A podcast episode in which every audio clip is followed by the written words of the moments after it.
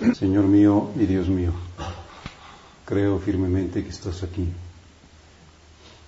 que me ves, que me oyes.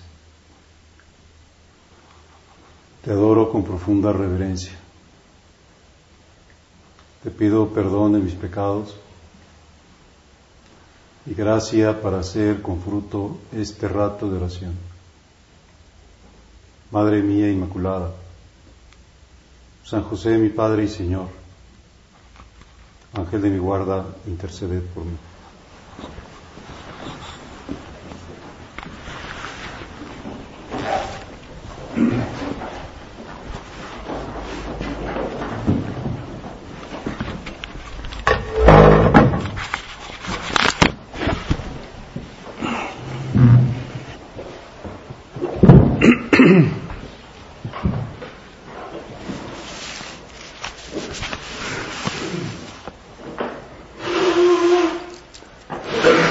Parece que ayer hubo un poco de confusión en el tema de las lecturas de la misa, porque alguien pues, pensó que, hay que leerlas del 3 de enero, hay que leerlas del 3 de enero y realmente habría que haber leído las de, la feria segunda después de Epifanía. En realidad, pues coincide con el 8 de enero porque es la segunda feria después del 6 Así que hoy pues hay que disponernos a leer las de la feria tercera, después de Epifanía. Pero el Evangelio de la misa de ayer es, como estamos leyendo en estos días, pues la presentación de Jesús en su vida pública, la, el anuncio de la salvación, el comienzo. Dice, dejando Jesús su pueblo de Nazaret se fue a vivir a Cafarnaúm, junto al lago, en territorio de Zabulón y Neftalí, para que así se cumpliera lo que había anunciado el profeta Isaías. Tierra de Zabulón y Neftalí, camino del mar, al otro lado del Jordán, Galilea de los gentiles.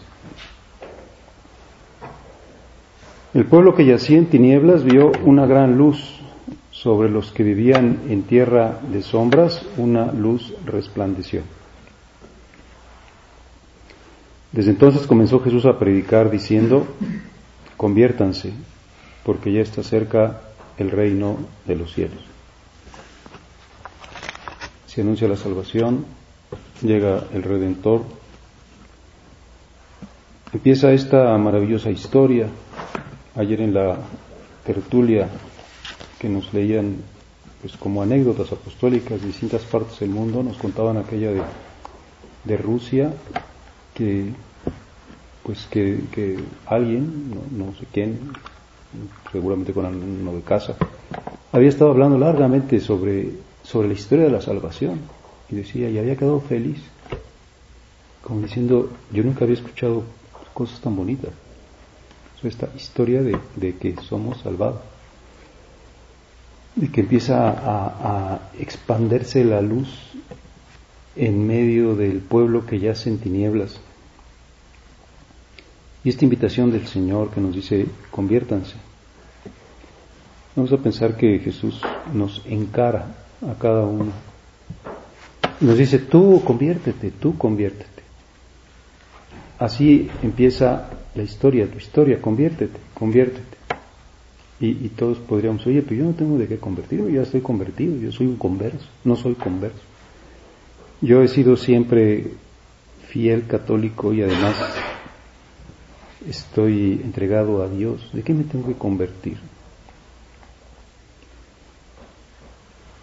Jesús nos dirá, siempre estamos necesitados de nuevas conversiones. Siempre tienes de qué convertirte. No una cosa, sino muchas. Dicen que este escritor griego que se llama Nikos Kazantzakis. Eh, dijo, ¿cuál es el nombre de Dios? Se preguntaba, ¿cuál es el nombre de Dios? Y contestó, el nombre de Dios es nunca es bastante, así con guiones. Nunca es bastante, es el nombre de Dios. Pues es el nombre de Dios porque Dios está siempre rompiendo los límites, Dios es absolutamente infinito. Pues te dice, oye, ¿y este año en qué te vas a convertir? Año nuevo, lucha nueva. ¿Ya te convertiste? ¿Ya sabes cuál es tu camino de conversión? Nunca es bastante. Quizá en estas cosas que hemos estudiado en Cristología, pues uno de los temas conflictivos, de los varios temas conflictivos que hubo, fue el decir que, que Jesús crecía en gracia. Dice, ¿cómo es posible que esté el infinito Dios en la plenitud de gracia pudiendo crecer en gracia? Pues sí, crecía en gracia porque es verdadero hombre, no es ángel. Si hubiera sido ángel, una decisión lo define, pero como es hombre, verdadero hombre, verdadera naturaleza humana, no, no, no se disfrazó nada más de hombre, sino que es realmente hombre pues es inseparable de la, de la condición humana el decir, oye, más y vea más y nunca es bastante.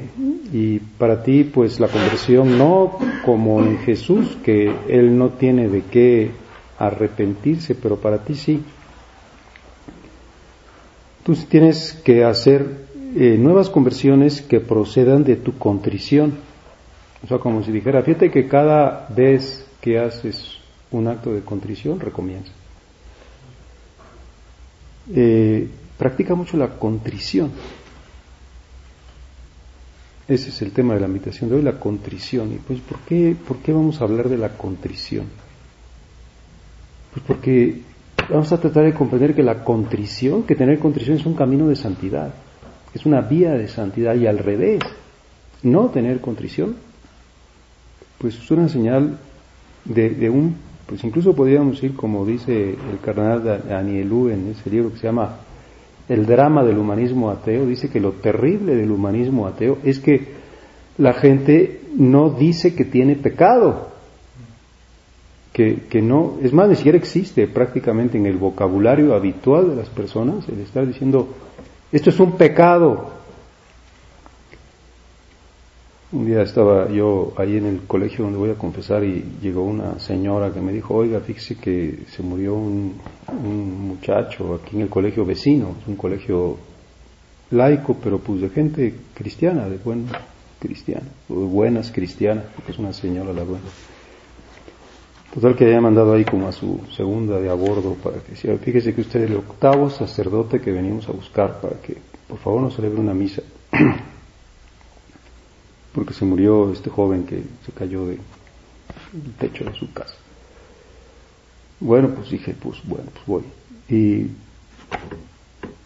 y al final de la misa estaba pues todo el mundo sumamente consternado, lágrimas, lloros, pues, un muchacho muy popular, muy así, con mucho carisma. Este, una señora, otra, no sé quién era, se me acercó y me dijo, este, Fíjese que no me gustó una cosa que usted dijo en la homilía. Ah, pues qué cosa, señora. Dijo, oiga, pues usted por qué prejuicia? ¿Por qué dijo que Patricio tenía pecado? ¿Cómo sabe que tenía pecado? Dijo, bueno, señora, pues, es un dogma de fe. Que Patricio y usted y yo, yo tampoco lo conozco a usted, pero también digo que usted tiene pecado. Y me, pues me hizo pensar, dice, oye, pues ¿Cómo, no estamos conscientes de que tenemos pecado? De que somos pecadores. Por eso es una pues, actitud que, manifiesta la contrición, que manifiesta como sensibilidad interior. Por eso es, hay que fomentar la contrición. Hay que hacer muchos actos de contrición. Hay que discernir que cuando algo nos está pesando en el alma es un don de Dios que te dice no me está gustando esta actitud tuya, eh, cambia, corrige, porque, porque es una gracia que tenga sensibilidad. Lo terrible sería que, que no te importara y que no reconocieras tu pecado. Que, que dijeras, yo ya me acostumbré a convivir con mis pecados. Y me pasa como lo que sucede cuando dicen que pasa con las serpientes, que si no está uno pendiente de que no llegue la serpiente, pues una serpiente hace su nido y entonces empiezan a salir muchas serpientes. Y hay que estar haciendo lo posible porque no se establezcan. Y, yo tendré entonces que decir, ilumíname Señor para estar en la verdad y dime en este momento de qué me tengo que convertir, cuáles son mis pecados, dónde está mi, no sé, mi punto donde me he acostumbrado a convivir con mi pecado. A lo mejor una cosa que puede ser, y suelen ser cosas así como, pues, como retorcidas, profundas. A veces pueden ser cosas como que nos den mucha pena, o, incluso cosas que, pues que, que, son como muy tristes de reconocer. Por ejemplo, una cosa muy triste de reconocer es, es que seamos personas antipáticas. Por ejemplo, de que seamos personas cargantes. Pero si yo digo, oye, si no reconoces tu pecado, si no reconoces ese defecto, te va a hacer nido, te vas a acostumbrar a convivir con él. Y entonces vas a pasar toda tu vida engañado y sin, sin, sin, sin limpiar y sin transformar y sin tener lo que se llama tu metanoia, tu conversión. Y a lo mejor pues eso te va a llevar a, a que tengas algún, no sé, como actitud resentida o crítica o, que no te ubiques en la vida de familia, porque no reconozco esta forma mía de ser y, agradecería que cualquiera que tuviera algo que decirme me lo dijera para que yo estuviera otra vez en la luz, se me disiparan mis tinieblas y emprendiera un camino de santidad porque a lo mejor mi, mi conciencia se ha endurecido en cierto sentido y ya no percibo esa realidad que me aparta de Dios o que me aparta de los demás. Y no he aplicado sobre ella la contrición, no me he arrepentido de ella. Una vez leía la historia de una joven que, que era muy fea. Por lo visto a, las mujeres, les, sobre todo a las mujeres jóvenes, les, cuesta mucho reconocer que son feas, las feas. Y se, se pues se pueden decir, tengo cualquier otro defecto, excepto el ser fea. Y una vez a esta joven le dijo a su mamá, mira, eres muy fea. Es más, posiblemente, como eres tan fea, no te vayas a, posiblemente no te cases. Así que acepta tu realidad. Y aquella muchacha pues humildemente aceptó que era fea y, y dijo, bueno, ¿cómo puedo este, remediar la situación? Pues voy a tener aquellas virtudes que me hagan como muy agradable. Porque voy a ser muy, muy cortés, muy amable, eh, muy sonriente, muy, pues, no sé, positiva. Y entonces, pues, contra la previsión de la mamá, aquella joven se casó, logró casar. Y, y, hizo muy feliz a su esposo, tanto que al final decía la historia de que su esposo en la lápida sepulcral de su mujer, porque se murió antes que él, puso fue el ángel de mi vida. Y nosotros podemos decir, oye, qué cosa tan terrible hubiera sido que esa muchacha no hubiera aceptado que era fea. Porque hubiera estado todo el tiempo traumada, diciendo, ¿por qué nadie se fija en mí? ¿Por qué no ven mi, mi hermosura, mi guapura? Están ciegos los hombres. Y, y, y, ya tengo 30 años y no me caso. Y tengo 35 y no me caso. Y tengo 40. ¿Y qué va pasando? Me voy amargando. Pero pues estuvo en la verdad.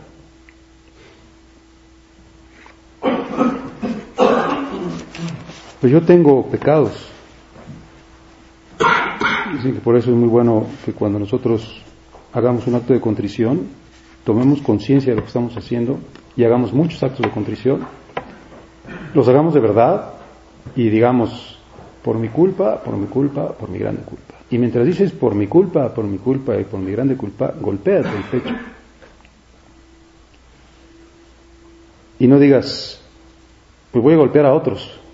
Y voy a decir por tu culpa y por la culpa del otro y por la culpa del tercero, sino por mi culpa y por mi culpa y por mi grande culpa. Por eso Jesús dice, ¿quieres recibir el reino de los cielos? Conviértete. Ten contrición, Ten cuidado de no tener sensibilidad. Y entonces nos empieza a explicar con distintas parábolas el problema de no tener contrición. Nos habla, por ejemplo, de aquella parábola del fariseo y del publicano.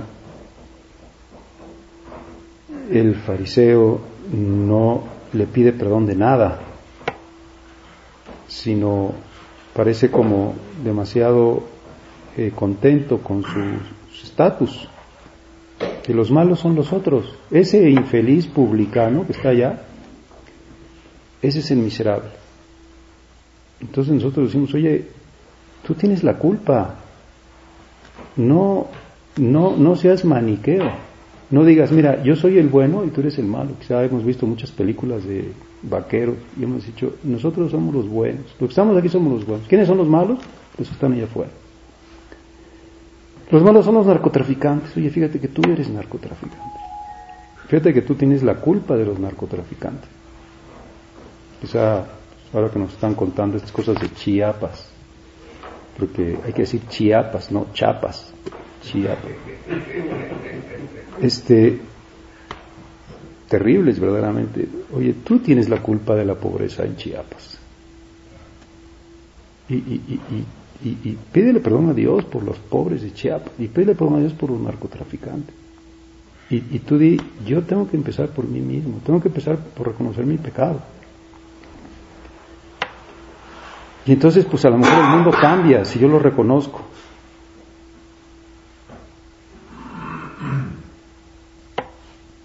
Limpia primero el propio establo, parece que es un dicho italiano. Limpia primero propio establo. Empieza por ti. Qué bonito es pues ver eso que le pasaba al cura de Ars, que como que hacía suyo los pecados de los otros. Y llegaba un gran pecador y, lloraba y lloraba y lloraba el cura de Ars. Y dice, bueno, pues ¿por qué estás llorando si al fin y al cabo el pecado es del otro?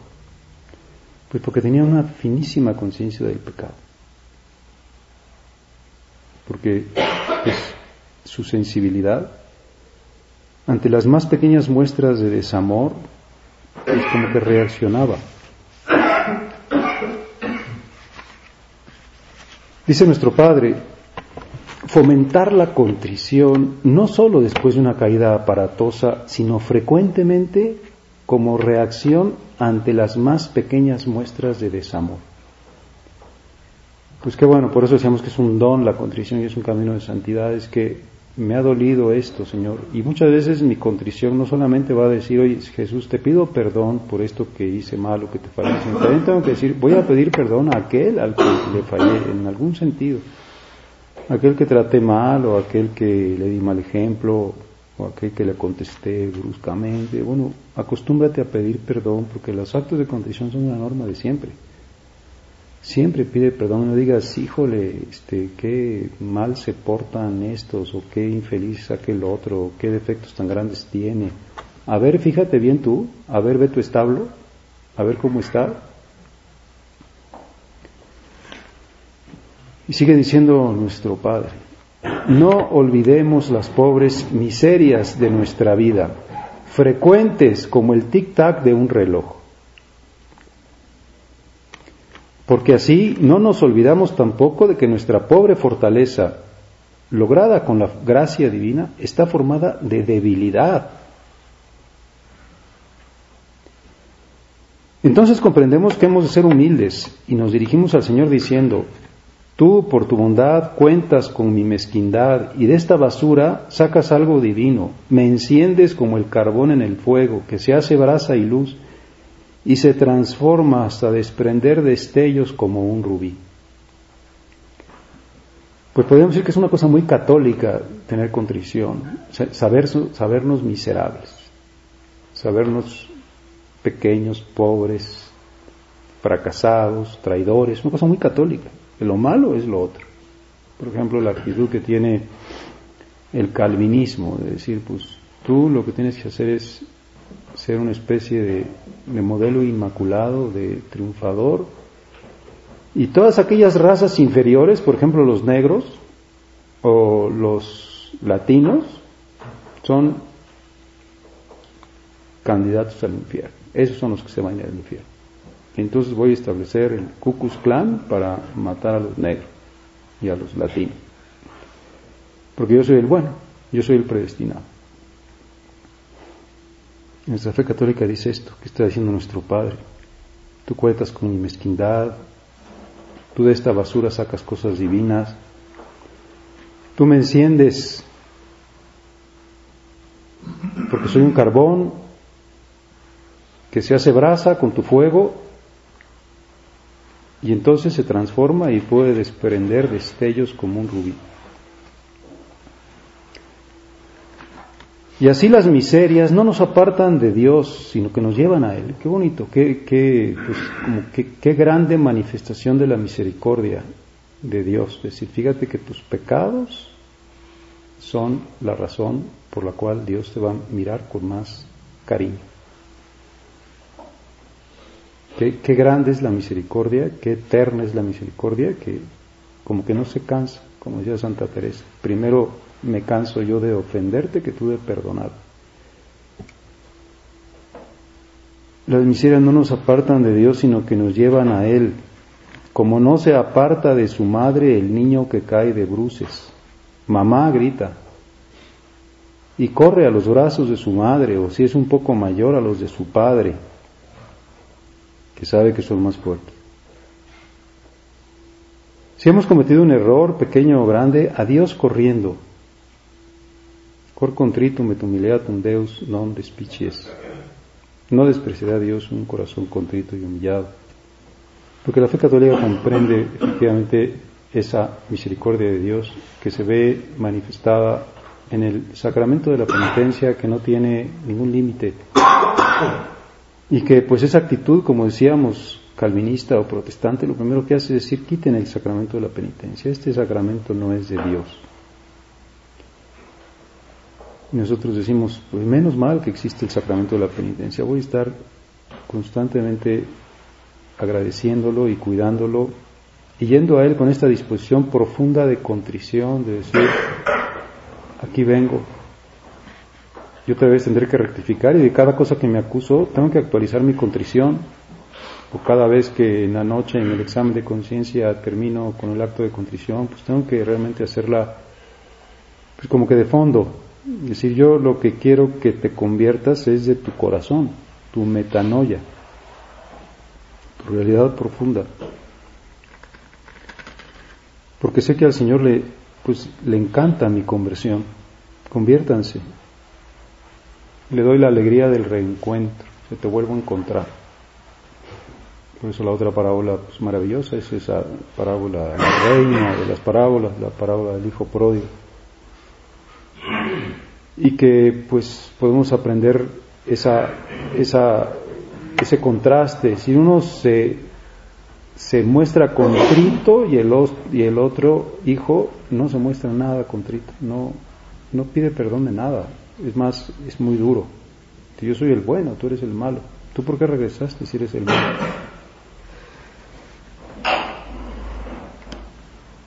Pues la contrición es camino de santidad, Vamos a pedir tener siempre esta sensibilidad del alma delicada. Vamos a tener mucha conciencia de, pues, del pecado, del dolor del pecado, de nuestro pecado y también esta conciencia del pecado del mundo, del dolor del pecado, de la existencia del pecado, del hablar del pecado, del hacer que la gente tenga contrición y ayudar a que aumenten su contrición, porque es el comienzo de la salvación. Reconoce tu culpa.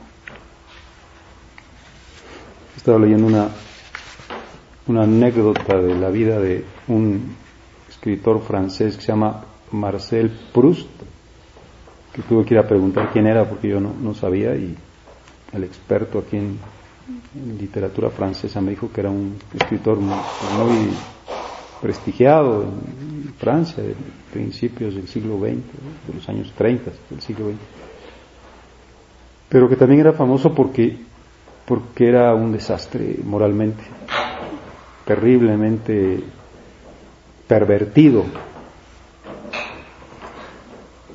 era homosexual. Y y dice su biografía que este Proust, siendo joven, contó un día a su madre todas las bestialidades que había cometido. Sé que ya no aguantaba como el peso de su conciencia. Aquella señora, aquella buena señora, aquella madre dice, no alcanzó a comprender cuanto su hijo le contaba. O sea, como que no le cabía en la cabeza lo que estaba oyendo. Pero con una bondad a la vez suave e impresionante, le habló con ternura al corazón, aligerándole el peso de su responsabilidad. Proust pudo entonces entender, mediante la bondad de su madre, el íntimo sentido de este corazón de Dios que siempre perdona. Sí, bueno, yo no, no alcanzo a comprender tus barbaridades, pero, pero le aligeró, pues hablándole con cariño, con bondad. Pues esta es nuestra confianza, decir, oye, así te va a recibir siempre Dios, incluso aunque seas el más grande de los pecadores. No, no haga chiquito su corazón. Pero el Señor no podría hacer nada si no lo reconociera, si, si te fueras haciendo como insensible y decir no existe pecado, no, no tengo yo nada de lo que he convertido. Pues llora tu pecado. Te cuenta también de la vida de este rey español, Carlos III, que había sido un monarca pues, bastante blando, no había sido muy, perverso, pero como muy débil.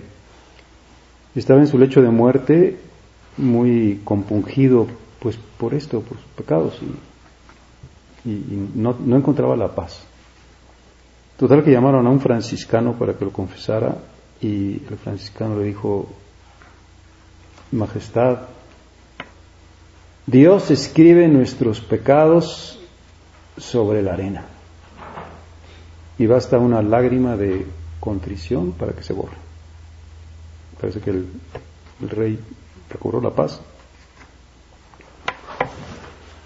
Vamos a pedirle al, a la que es refugio de los pecadores, dame siempre esta capacidad de tener contrición, que ni Jesús ni María eh, tienen la virtud de la penitencia, porque ellos no tienen pecados, pero sí tienen eh, la conciencia de asumir los pecados de todos los hombres, como de hacer los suyos, no los propios, pero sí los de todos. Nosotros podemos decir, yo tengo los míos y tengo también los de todos voy a, ir a aquella que es refugio de los pecadores para que me siga ayudando a que yo también encuentre en la contrición un camino de santidad.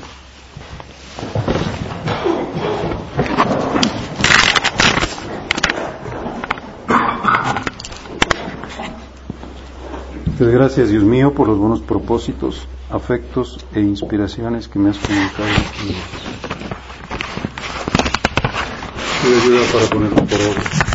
Madre mía inmaculada, San José, mi Padre y Señor, antes de mi guarda, en cuestión de forma.